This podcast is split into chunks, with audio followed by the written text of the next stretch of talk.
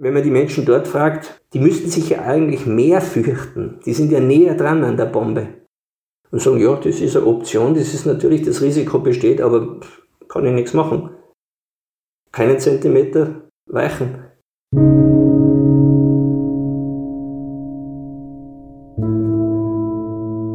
Krieg und Frieden. Der Podcast zur Furche-Serie.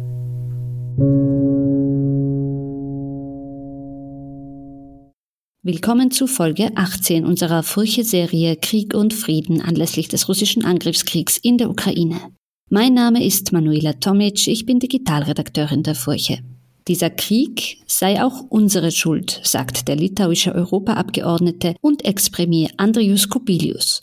Und er warnt Europa davor, seine Fehler der letzten Jahre zu wiederholen und gegenüber Russland Schwäche zu zeigen. Die ehemalige Sowjetrepublik geht im Ukraine-Krieg häufig eigene Wege. So hat Litauen erneut Einschränkungen im Güterverkehr in die russische Ostsee-Exklave Kaliningrad angekündigt. Schon im Juni führte dieser Transitstopp zu einer hochexplosiven politischen Situation. Welche Strategie verfolgt Litauen im Ukraine-Krieg? Wie soll man mit Putin umgehen und welche Fehler macht die EU? Darüber hat Furche-Reporter Wolfgang Machreich mit dem früheren litauischen Premierminister Andrius Kubilius gesprochen. Und ich begrüße Wolfgang Machreich bei unserem heutigen Podcast. Hallo Wolfgang, schön, dass du da bist. Servus Manu, freut mich. Russland gehört besiegt, äh, bekräftigt Andrius Kubilius immer wieder, aber wie ist die Frage? Welche Antworten hat denn der Ex-Premier auf die aktuellen Herausforderungen im Ukraine-Krieg? Ich möchte diese kriegerische Ansage des ehemaligen litauischen Premierministers Andrius Kubilius nicht auf ihn allein beschränken, sondern ich habe jetzt mehrere Politikerinnen, Politiker aus Osteuropa befragt und das ist eigentlich durchgängig auch. Ich war vor kurzem eben an der polnisch-litauischen Grenze und auch dort die Positionen sind so eindeutig, so überraschend eindeutig, dass dieser Krieg gewonnen werden muss. Mit dem Argument, Putin wird nicht aufhören und sie erweitern es dann noch, sie gehen ja dann, gehen zurück in ihre Jahrzehnte, jahrhundertelange gemeinsame Geschichte mit Russland. Dieser imperialistische Appetit kommt in Wellen, ist das Argument, und wir werden nie Ruhe haben. Und ich meine, jetzt sieht man auch mit dem Widerstand äh, der Ukrainer da eine Gelegenheit dieser martialischen Losung, quasi ein für alle Mal muss diesem äh, russischen Imperialismus jetzt Einhalt geboten werden. Jetzt ist die Chance. Wie das gehen soll, ich glaube, die, die Antwort, die Kubilius gibt, ist, ist sehr einfach. Die Solidarität, die Unterstützung des Westens darf nicht aufhören. Sprich, Waffenlieferungen, Geheimdienstinformationen, alles, was wir ja jetzt schon sehen, das sagt er, das sagen andere, die ins selbe Horn stoßen, äh, wird Russland auf längere Sicht nicht durchhalten können. Technisch nicht und mit humanen und militärischen Ressourcen nicht. Kubilius vergleicht das Regime im Kreml mit dem Nazi-Regime. Was hat es denn damit auf sich? Ja, man hört ja auch öfter diese, diese Vergleiche, vor allem darum, weil man so eben diese Parallelen oder den äh, Putin in die Nähe von, von Hitler stellen will. Ich glaube, es ist auch ein Bumerang, weil gerade das Putin-Regime wirft ja der Ukraine vor, äh, quasi ein faschistisches Regime zu sein. Und das äh, kommt jetzt umgekehrt wieder zurück. Für Kubilius ist das Putin-Regime ein faschistisches Regime. Gut, da kann man jetzt in den Details dann, äh, sollen sich die Politikwissenschaftler, großes I, darüber den Kopf zerbrechen. Es hat auf alle Fälle so totalitäre äh, Züge, das ist nicht zu leugnen, das ist eindeutig. Und eben dieser Vergleich, ich glaube, er zielt ja auch auf Westeuropa ab. Äh, es geht ja darum, diese Osteuropäerinnen und Osteuropäer, vor allem auch die Balten, aber man hört es auch in Polen, äh, denen geht es ja darum, um Solidarität zu werben für ihre Position. Und ich denke mir, dass eben dieses Hitler-Argument, äh, Sie, Sie, denken, es verfängt, da ist ja nicht äh, äh, zufällig, dass auch äh, Präsident Zelensky der ukrainische Präsident da in seiner Ansprache gegenüber äh, dem äh, Deutschen Bundestag oder auch dem Kongress in Amerika etc. immer wieder diese, auf diesen Vergleich hingewiesen hat. Und äh, Kobilius sagt einfach so, ja, natürlich war es damals auch, dass die Bevölkerung von Nazi-Deutschland zu großem Teil hinter Hitler gestanden ist, hinter der Propaganda. Er sagt eben genauso Propaganda, genauso Gehirnwäsche von klein auf. Und äh, dann sagt er, Ausgangspunkt für den Sieg über Nazi-Deutschland war eben die Kapitulation von, von Hitlers Armee. Und dann geht's weiter, dann gibt er eben die Punkte so an, die wir ja kennen aus der Geschichte. Quasi dann braucht es eine internationale äh, Gerichtsbarkeit, dann braucht es Re-Education, dann braucht es Wirtschaftshilfe und dann gibt er eben Deutschland als das Beispiel, äh, wo man sagt, schau, das ist heute proeuropäisch eingestellt, ein demokratisches Musterland im Herzen Europas, unvergleichlich wie früher. Also er zieht da eben diese Parallele, weil er ja hofft, und das begründet er ja damit, dass die Litauer und andere Staaten an den Grenzen Russlands ja nur darauf hoffen können, dass Russland auch einmal ein demokratischer Staat wird. Und dann quasi hätten wir es geschafft oder dann wäre ist das, das ewige Paradies dann eingekehrt auf dem europäischen Kontinent. Schauen wir mal. Ja. Ich frage mich ja eher, was da jetzt ist, wann, wann kommt die Botschaft dann oder welche Botschaft wird aus Russland kommen? Man sieht es gerade jetzt aktuell, also diese Schamoffensiven Außenminister Lavrov in Myanmar, äh, Präsident Putin jetzt sogar mit dem nordkoreanischen Diktator, also wie tief muss es noch äh, runtergehen? Also diese, diese Sympathie suchen, diese Freundschaftssuchen, jetzt eh schon mit jedem und das Überspringen totaler Tabus. Bin ja auch gespannt, wie China dann jetzt darauf re reagiert, wenn jetzt da Moskau in seine Hemisphäre eindringt mit, mit großer äh, Sympathie. Es ist die Frage, auch bei diesem Krieg, es ist ja nicht mal Krieg für Russland. Wann nennen Sie diese Spezialoperation für erfolgreich beendet? Das ist ja auch eine Hoffnung, die man durchaus haben kann.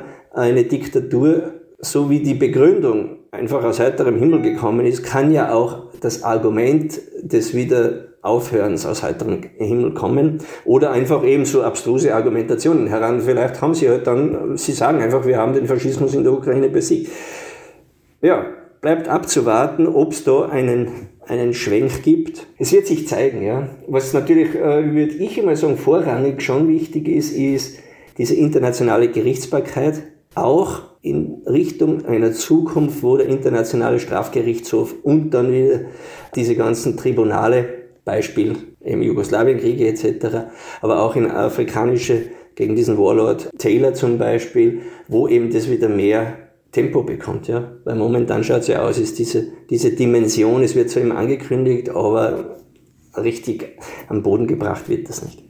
Er sagt ja auch, dieser Krieg ist unsere Schuld oder auch unsere Schuld. Wen meint er da? Und vor allem, was meint er damit? Ja, wir, da meint er das gemeinsame Europa. Er sagt ja auch das Mea Culpa.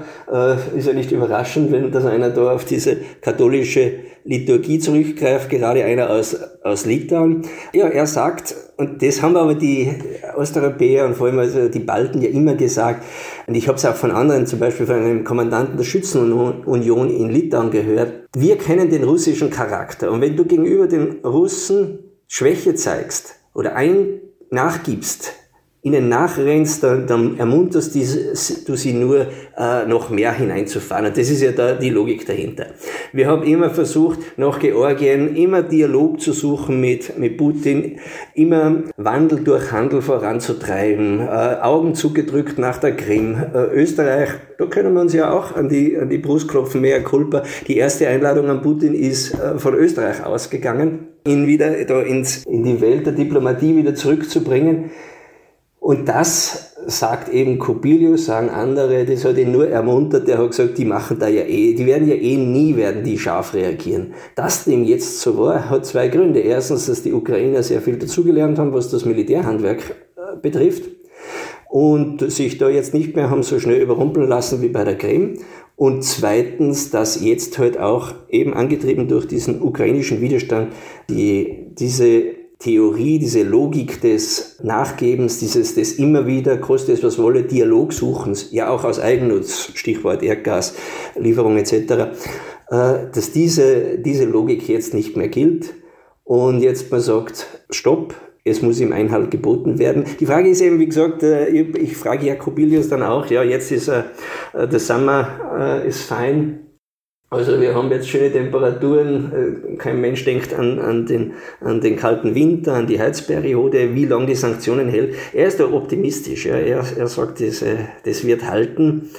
Ich bin da nicht so optimistisch, aber ich glaube, da schauen wir noch, was bis dorthin passiert. Aber ich bin nicht ja. optimistisch, bin aber, aber in der Sache her absolut bei, bei den Balten, bei Coppelius, bei Rosa Thun, die äh, vorher eine Polin, die da interviewt habe, die ja ähnliche Argumente vorbringt. Ich bin absolut dafür, eben da jetzt, wie wir sagen, wenn das schon unsere Schuld auch war, wobei das unsere ja immer so, ja, was, das ist mir leicht gesagt, dann soll es auch jetzt unsere Solidarität sein.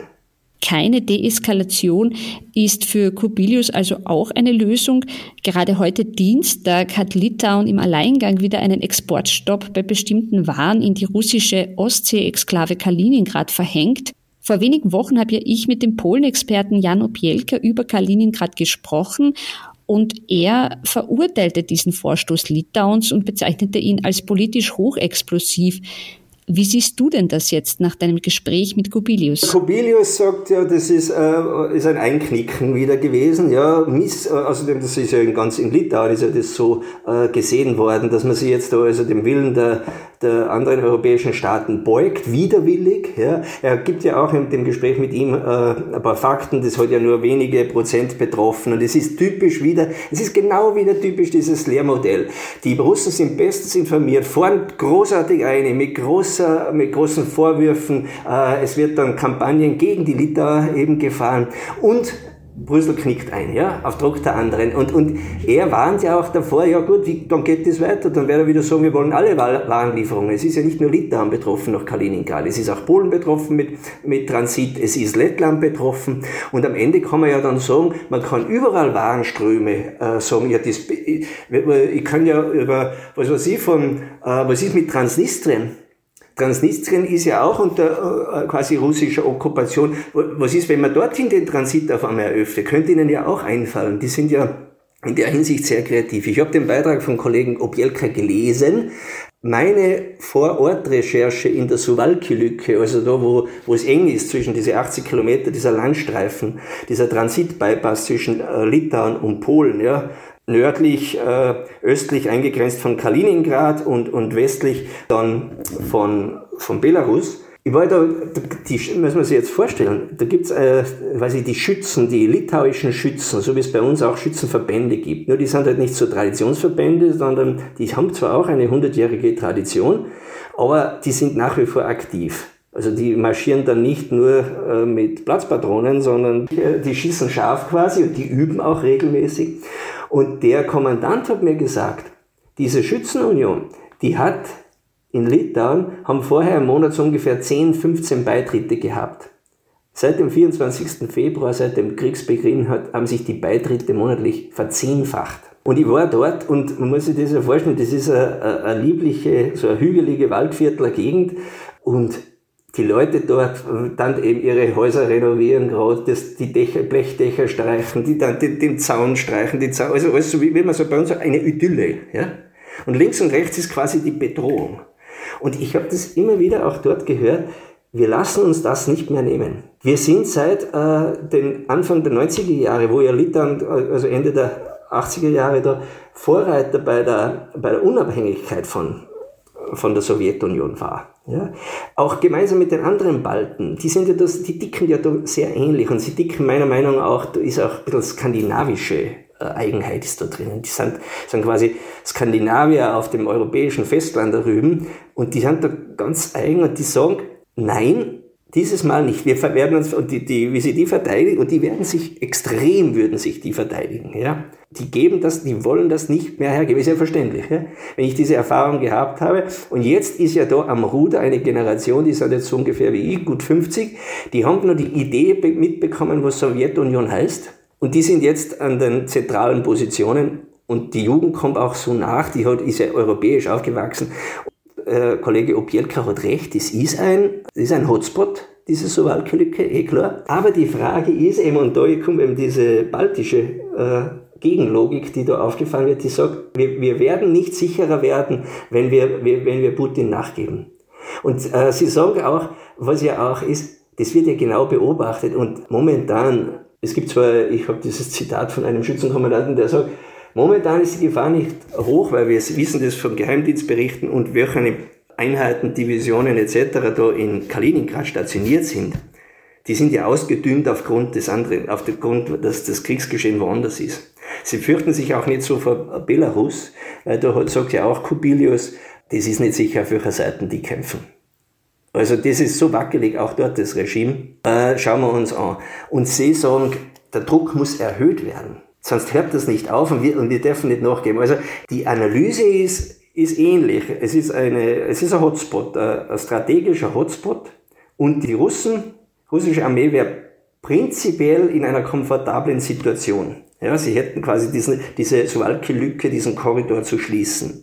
Aber nur prinzipiell, ja. Weil eben der Widerstand so derartig ist, was bei uns früher auch diese umfassende Landesverteidigung, ja, wo quasi jeder hat im, im Schlafzimmer Kosten drinnen, wobei sie mir versichert haben, das ist eh mit sehr sicher und es hat noch keine Vorfälle gegeben, hat sein äh, Sturmgewehr. Und das ist ja auch, dass die Schützenunion die Erlaubnis bekommen hat, jetzt seit Juli, dass die nicht, mehr, nicht nur halbautomatische, sondern auch automatische Waffen zu Hause lagern. Dass äh, die alle Wochen trainieren das ist ja, das zeigt ja eine ganz eine komplett andere Bereitschaft, wie wir sie da bei uns gewohnt sind, ja. Und darum ähm, wird spannend werden, nämlich diese Auseinandersetzungen zwischen eben diesem wehrbereiten Osteuropa, sage ich, vor allem die Balten, aber auch in Polen und dem Rest Europas, EU-Europas, das wird, äh, wird zunehmen. Abgesehen davon, glaube ich, war jetzt nur mal zu dieser Kaliningrad-Transitgeschichte, äh, war das schon auch ursprünglich vom Europäischen Rat beziehungsweise auch von der Kommission so streng ausgearbeitet. Es ist erst dann ist eingeknickt worden. Ja? Also Kobilius hat zumindest gesagt, sie haben sich da noch Punkt und Beistrich noch auch den e damaligen EU-Regeln gehalten. Es, es, läuft auf das hinaus, dass eben in Europa gibt es da sicher einen, einen Unterschied in der Wehrbereitschaft und in der Deeskalationsbereitschaft, wobei eben noch einmal möchte ich das betonen, die Logik dort ist, wir deeskalieren, indem wir nicht nachgeben. Wir deeskalieren, weil wir ihm quasi äh, zeigen, äh, weil wir nicht, weil wir nicht die Hand aufmachen, sondern weil wir die Faust zeigen, das deeskaliert, weil diese Sprache versteht Putin. Kubilius argumentiert ja immer damit, dass Russlands Strategie auf Erpressung aufbaut und die EU sich nicht erpressbar machen dürfe. Aber kann man die Drohung Russlands, das ja eine Nuklearmacht ist, wirklich so auf die leichte Schulter nehmen? Das habe ich ja den Kobilius da auch gefragt, weil äh, in seiner Logik dieser Vergleich, diese Parallele mit äh, Hitler-Deutschland, habe ich ja gesagt, ja, der Unterschied ist schon, dass Hitler hatte die Wunderwaffe nicht. Und stellen wir uns vor, das wäre schon so gewesen, ja. Diese Heisenbergs und, und äh, deutschen Atomnuklearforscher, die hätten das vorher geschafft, ja.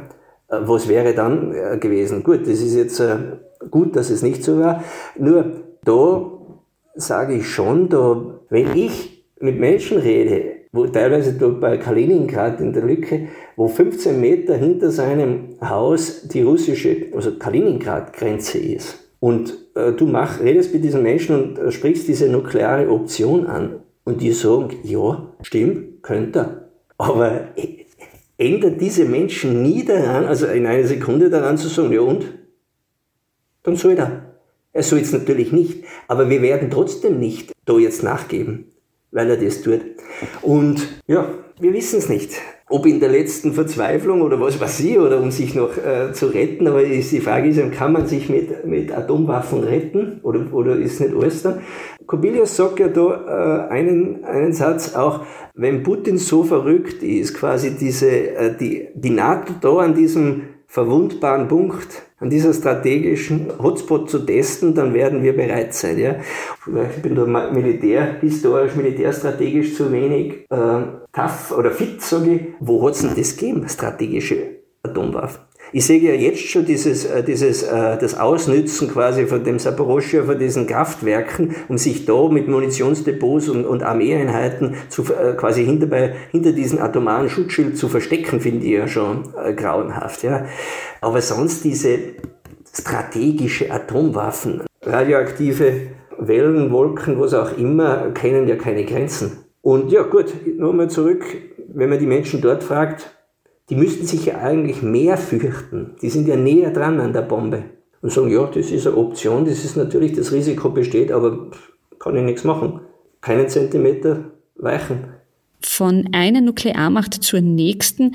Litauen legt sich ja auch mit China an. Und China hat längst die diplomatischen Beziehungen zu Litauen abgestuft. So hat Taiwan in der litauischen Hauptstadt Vilnius eine Repräsentanz unter eigenem Namen. Und vor wenigen Tagen ist die litauische Vizeverkehrsministerin trotz Spannungen nach Taiwan gereist. Kannst du erklären, warum Litauen keine Angst vor den großen Mächten hat? Ja, ich habe den äh, ehemaligen Premierminister ja gefragt, was, woher kommt diese, so habe ich gesagt, Pushy Außenpolitik. Dann hat er gesagt, was meinen Sie unter Pushy? Und hat es dann erklärt, das ist quasi eine, eine wertebasierte Außenpolitik und du kannst ihm ja nicht widersprechen. Äh, also es ist halt nicht diese Liebdienerei und man mit allen gut sein und was weiß ich, was man alles redet, aufgrund aller dieser Gründe, sondern wenn man sagt, okay, wo werden Menschenrechte diskreditiert?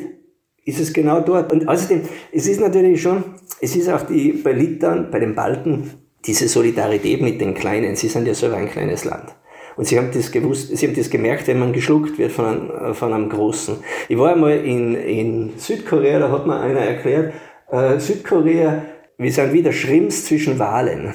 Also bei den großen Auseinandersetzungen haben wir der Schrems zwischen China und Japan und Taiwan äh, und, und USA, da werden wir die, der Schrems zwischen Wahlen und so kommt es mir auch vor. Das ist bei Taiwan natürlich auch, das ist ja auch nur, es wäre nur ein Schrems. Und drum diese Solidarität und nicht zu vergessen, glaube ich, ich verweise da in diesem Navigator-Link auf das Interview, das ich 2006 mit dem damaligen Europaabgeordneten und früheren ersten Unabhängigkeitspolitiker Landsbergis geführt habe. Ich spreche jetzt den Vornamen nicht aus, weil ich den sicher falsch ausspreche, aber alle wissen, die dazuhören, wer das ist. Also der alte Landsbergis und der jetzige Außenminister ist ja sein Enkel. Also das ist schon eine Landsbergis Unabhängigkeitstradition und für die Kleinen einstehen und, und uns nicht unterjochen lassen. Was natürlich auch mit, äh, mit Sanktionen einhergeht. Es gibt ja nur bei den Balten noch ein anderes äh, wichtiges Thema. Litauen ist da weniger betroffen, aber vor allem Lettland und vor allem Estland haben ja große russische Minderheiten in, auf ihrem Staatsgebiet, die quasi so früher ja immer als fünfte Kolonne gesehen wurden. Jetzt schaut so aus, ist das wenig, weil sehr große Solidarität auch mit der Ukraine bei den baltischen Russen quasi herrscht. Aber ich werde demnächst mal schauen äh, in, diese, in die estnische Grenzstadt Narva da habe ich nämlich mitbekommen, da ist die Kluft schon noch sehr groß. Also vor allem, das ist altersmäßig bedingt. Die Jungen sind eben da mehr pro-westlich eingestellt, die jungen Russen in Estland, und während die Alten da noch komplett auch, äh, was Fernsehen und andere Medien betrifft, ja alles diese eben von Russland aus äh, mit Infos versorgt werden. Ich glaube, was auch ein Problem ist, die baltischen Staaten haben da auch Fehler begangen, bei ihrer Integrationspolitik eben dieser starke Fokus auf die jeweilige Sprache, äh, Lettisch, Estnisch, wie gesagt im geringeren Maße Litauisch und das hat eben auch für viele ähm, als Arbeitsbedingung oder als Staatsbürgerschaftsbedingung nicht machbar und darum gibt's da äh, schon eine starke Kluft. Nur man muss sich jetzt einmal denken, das Argument für diesen Krieg ist ja, und schon vorher für den Krimkrieg, die russischsprachige Bevölkerung auf dem Gebiet der Ukraine. Stichwort wieder zurück zu Transnistrien, da geht es ja auch, dieser ganze Krieg in der Republik Moldau mit dem er äh, Ergebnis Transnistrien war ja auch ein Sprachenkrieg. Und ich stelle mir sich vor, der Fantasie, äh, im Kreml ist ja sind ja keine Grenzen gesetzt. Äh, man sagt einfach, okay, wir befreien jetzt unsere russischen Schwestern und Brüder auf estnischem Gebiet. Ich glaube, es wäre auch so, wenn es nicht, das war rechtzeitig noch in der NATO drinnen, ja, jetzt ist das, da ist ein Riegel vorgesetzt Wobei auch dieses Argument eben wieder zeigt, wo die NATO-Schutzhand drüber ist, traut sich Putin nicht drüber. Noch nicht. Hoffentlich bleibt so. Ja. Zum Schluss noch eine Frage.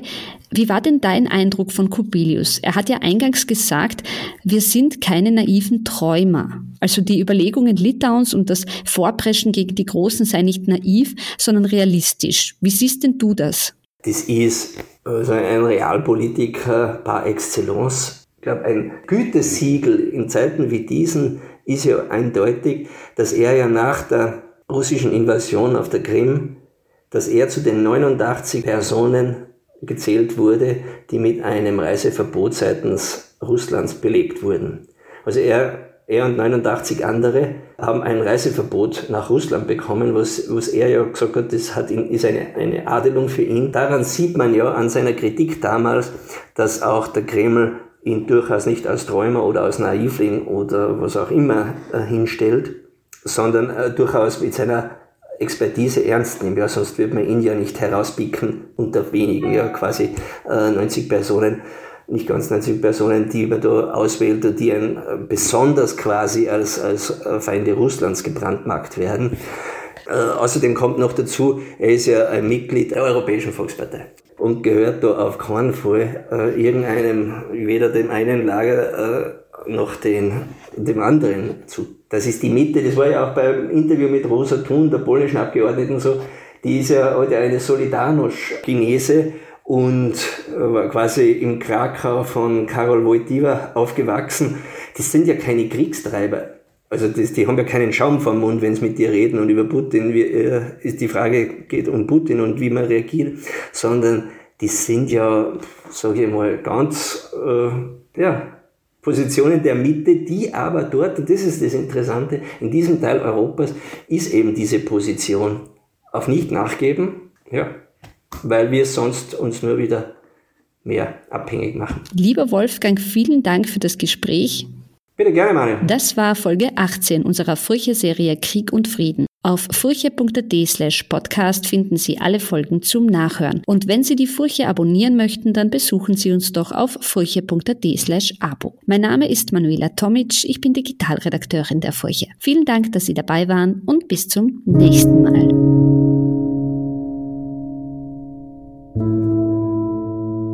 Krieg und Frieden der Podcast zur Furche-Serie.